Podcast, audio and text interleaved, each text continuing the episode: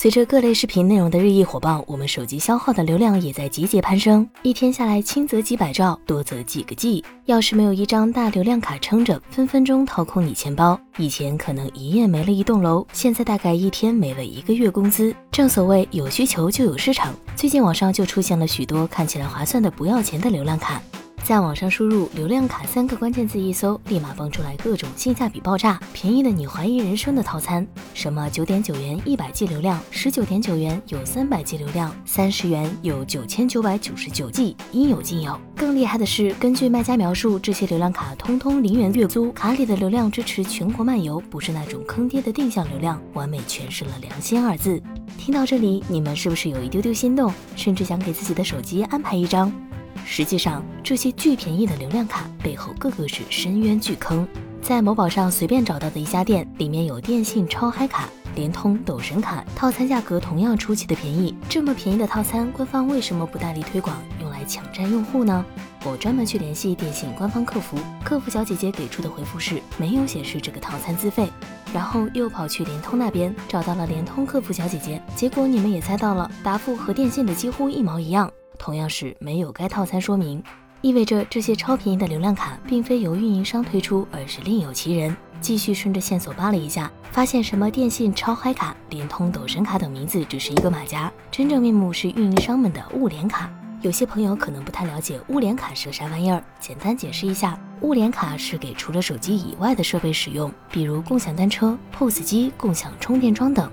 物联卡主要面向企业用户，像我们这样的普通用户几乎不可能接触到。那么问题来了，市场上流通的物联卡从哪里冒出来的呢？带卡前提是有卡，那么谁拥有着大量的物联卡？当然是那些开通了物联卡业务的企业们。他们从运营商手里拿到物联卡后，转售给代理商，代理商再卖给个人消费者，从中获利。物联卡这玩意儿本身不是给手机使用的，存在着诸多风险与大坑。下面给你们列举几个物联卡坑一。流量虚标换机锁卡，我们买物联网卡无非贪图流量多、价格便宜嘛。然而卡里显示的几百 G 已用流量不是你真正使用的流量，而是虚标的数字。企业们购买的物联卡买的不是每张卡有多少流量，而是买了一个共享的流量池。换句话说，使用物联卡的你们实际上是和其他人一起共享这个流量池，使用的人越多。流量时可用流量越少，所以流量虚标的问题也就产生了。比如你实际用了三百兆加，但物联卡的后台显示用了快六百兆，虚标百分之百。除了流量虚标，不能开热点，不能换机，也非常要命。物联卡主要提供给手机之外的设备使用，用在手机上那是运营商不想看到的事情，所以运营商会设下一些限制，例如封卡。如果你点开了热点或者换手机，甚至换卡槽了。都有可能被检测到，直接封卡，所以商家们都会提醒买家千万不要开热点，频繁换手机。物联卡坑二，身份信息被倒卖。